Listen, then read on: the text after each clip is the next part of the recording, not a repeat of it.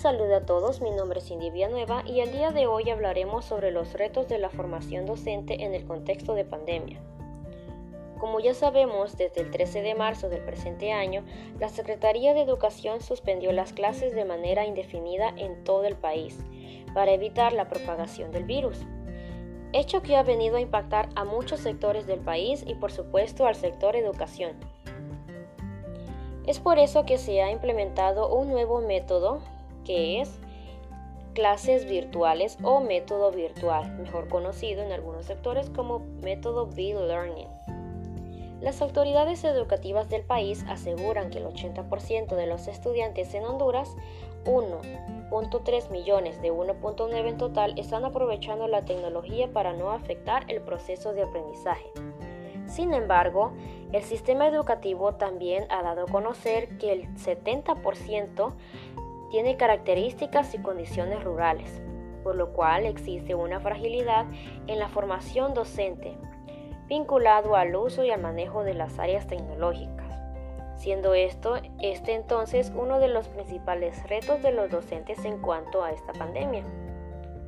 Mayormente en aquellas áreas, como ya lo mencionamos, rurales, donde el acceso a estas tecnologías y al Internet ha representado un problema.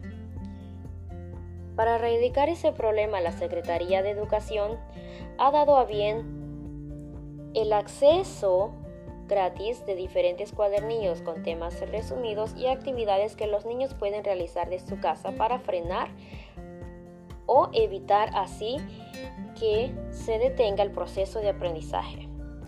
Sin embargo, hay áreas en donde los niños tienen acceso, los docentes y padres tienen acceso a estas nuevas tecnologías. Sin embargo, esto también ha representado un reto para los docentes, ya que algunos tienen poco conocimiento o desconocen el uso de estas tecnologías. Sin embargo, la Secretaría de Educación, mediante diferentes métodos o tecnologías como son la educación por televisión, ha ayudado a la labor docente, además de brindar capacitaciones a aquellos docentes que no tienen una total comprensión de estas nuevas tecnologías. Además, existen diferentes plataformas virtuales que ayudan a la labor docente. Este es un proceso que ha llevado meses y posiblemente seguirá en un proceso de actualización.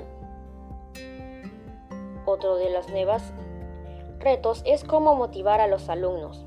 En este caso, los docentes han optado por encontrar diferentes técnicas y estrategias para despertar el interés de los estudiantes durante el, proceso de aprendizaje-enseñanza virtual.